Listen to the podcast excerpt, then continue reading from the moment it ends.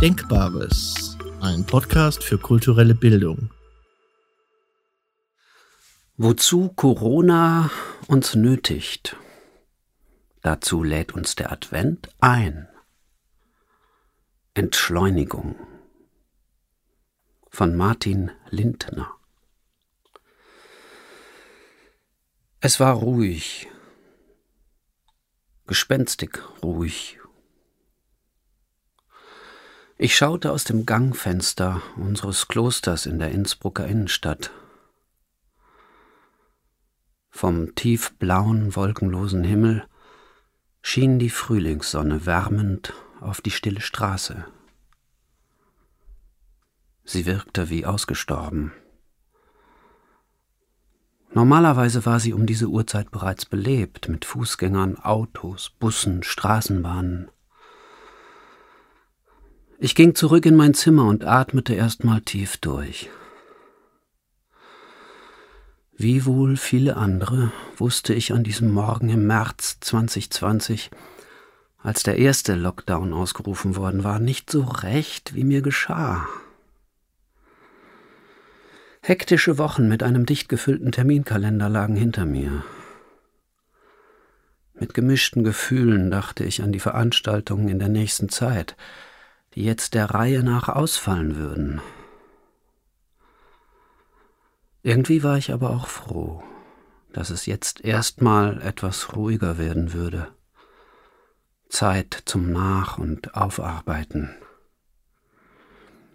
Nachdem ich eine Weile vor mich hinsinniert hatte, begann ich mein Zimmer aufzuräumen. Die Corona-Krise hält uns immer noch in Atem. Covid-19 konfrontiert uns auf dramatische Weise damit, wie gefährdet unser Leben ist, auch heute, trotz des medizinischen Fortschritts. Krisen sind Einschnitte, die schmerzen und uns die Orientierung nehmen. Sie können aber auch ein Anlass sein, in Situationen von Unsicherheit Geschwindigkeit rauszunehmen, innezuhalten, das Leben zu bedenken und zu ordnen. Der Advent will eine Zeit der Entschleunigung und der Besinnung sein. Wohin steuert mein Leben? Was erwarte ich mir von ihm? Oder von wem hoffe ich, erwartet zu werden? Bei wem finde ich Ruhe? Nach wem sehnt sich mein Herz?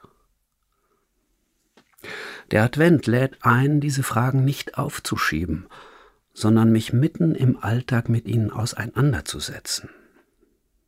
Der Komiker Karl Valentin hat über den Advent einmal gesagt, wenn die stade Zeit vorbei ist, wird's a wieder ruhiger.